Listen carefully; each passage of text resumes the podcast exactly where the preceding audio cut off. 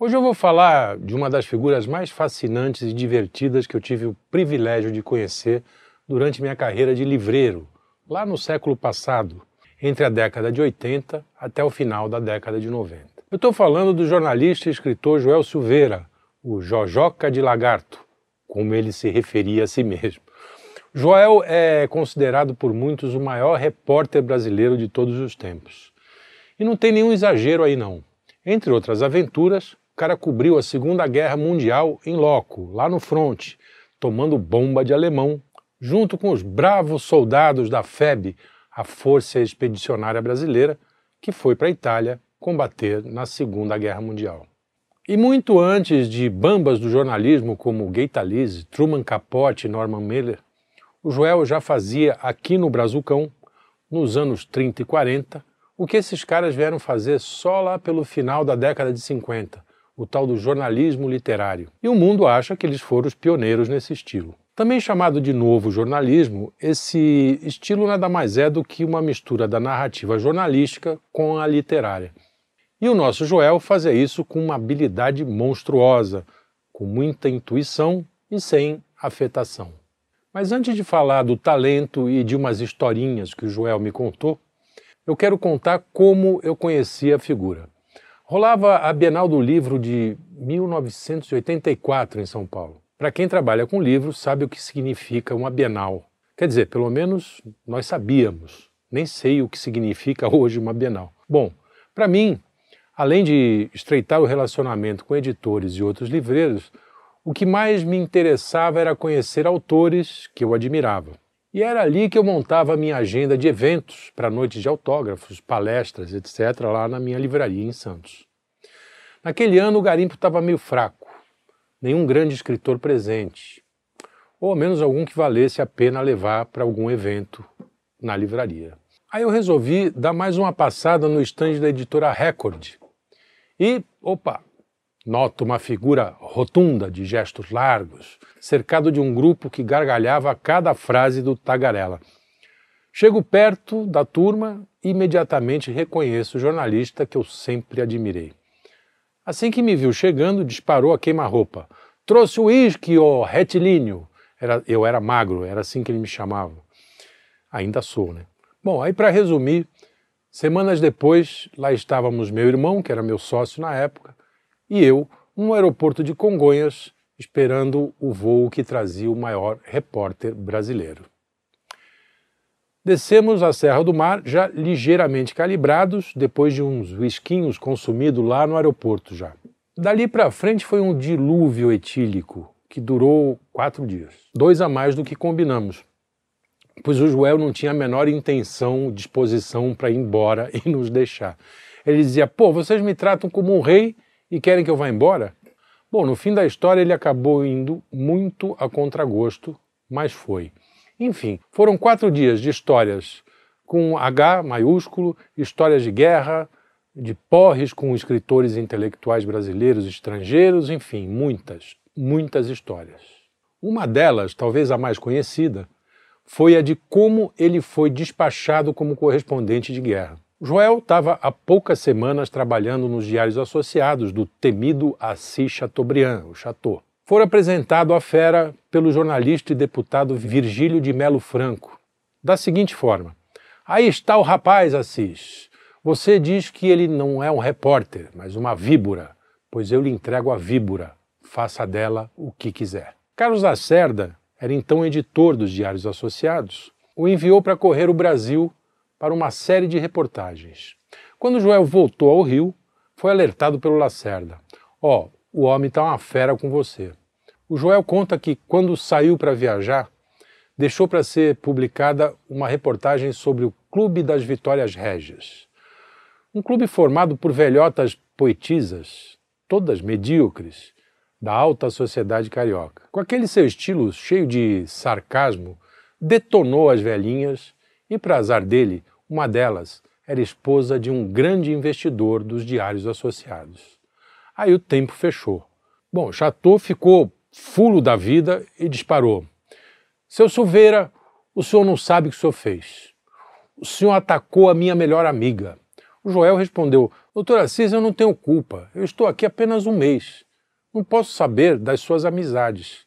Seria burro se eu fizesse isso conscientemente. Bom, o jornalista pediu desculpa e disse que ia embora. Já estava pegando as coisas dele. Aí o Chateaubriand mandou essa. Seu Silveira, o senhor não vai sair daqui, não. O senhor vai ter um corretivo. O senhor vai para a guerra, seu Silveira. O senhor vai matar alemão, seu Silveira. Só lhe peço uma coisa: não me morra. Repórter é para mandar notícia, não para morrer. Bom, missão dada, missão cumprida.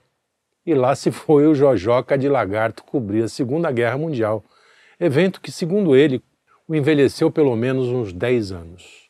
Diz que ninguém volta de uma guerra e continua sendo o que era antes.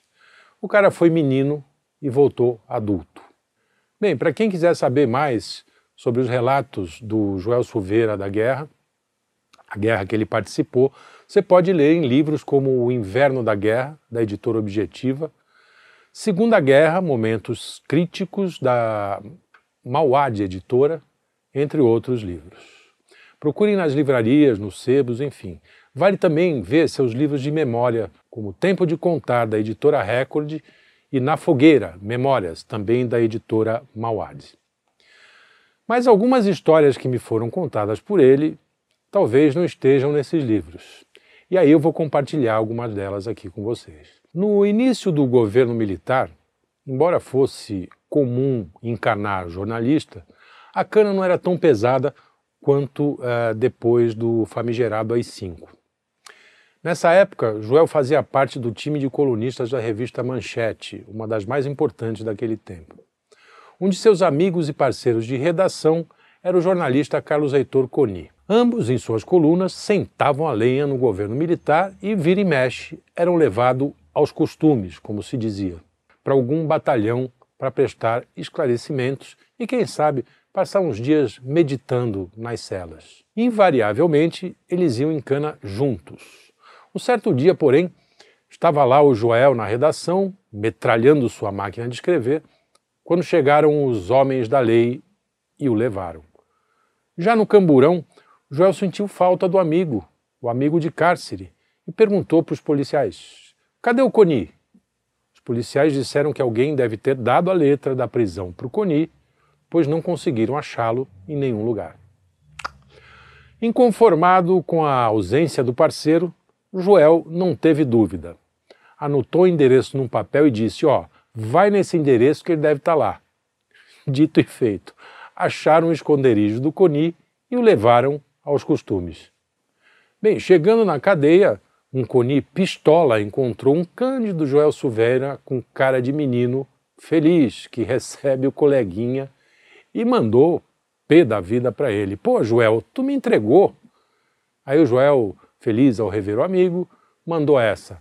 Ah, Coni, eu não ia aguentar a solidão nessa masmorra. Além do que, você arruma as camas como ninguém. É, o Joel me contou também que no final dos anos 70 ele vivia com uma turma boêmia da pesada.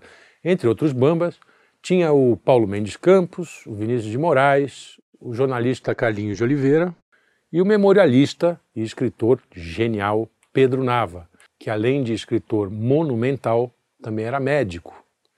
E na medida do possível cuidava da saúde desses beberrões aí. Nessa época, o Vinícius de Moraes já andava com a saúde meio capenga e sua última companheira, Gilda Matoso, mantinha o poetinha nas rédeas curtíssimas. Nada de esbórnia, nada de farra com os amigos, etc. Linha dura. Vinícius, então, com a cumplicidade dos amigos, criou uma farsa. Simulava um infarto e pedia para a mulher: chama o Nava, liga para o Nava, acho que eu estou tendo um infarto a ligação para o médico era o código para os farsantes. Nava então pegava o Vinícius em casa e ia encontrar todos os gandaieiros no Antônios, o lendário botequim lá do Leblon. Molecagem pura. Mais uma. O Joel gostava de tomar uns drinks no ateliê do pintor Di Cavalcante, no Catete, lá no Rio de Janeiro. Certa noite, enquanto Di pintava uma de suas mulatas, Joel, pela janela, contemplava o céu limpo. Num dado momento, espantado, virou-se para o pintor e disse: Di, acabo de ver um disco voador passando bem aqui em cima. De Cavalcante, impassível, sem tirar os olhos da tela, respondeu: Ah, esse horário é assim mesmo. Deve ser a hora do rush deles. Ouvi e guardo na memória centenas de histórias contadas por esse sujeito que, ao sair de Lagarto, cidadezinha do interior do Sergipe, para estudar direito no Rio de Janeiro, jamais imaginou que se transformaria no maior repórter brasileiro. A última vez que o vi pessoalmente foi em 1990, quando ele lançou, junto ao jornalista Geneton de Moraes, o livro Hitler-Stalin, O Pacto Maldito.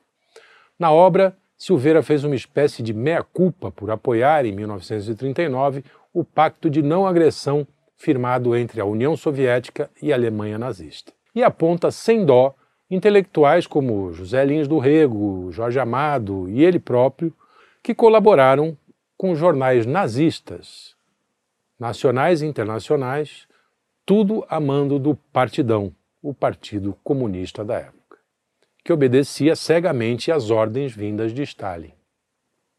Bom, ao expor suas misérias intelectuais e morais, com a honestidade clara que era do seu feitio, Joel sofreu como era de se esperar, o que chamamos hoje de cancelamento por boa parte da esquerda brasileira.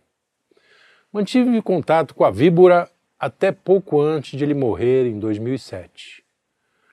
Muita saudade do Joel, Jojoca de Lagarto, o cara que, sem nenhum esforço, equilibrava o copo de uísque no topo da cabeça para provar, segundo ele, que as cabeças mais chatas e brilhantes vêm do Sergipe. Saudade do Joel.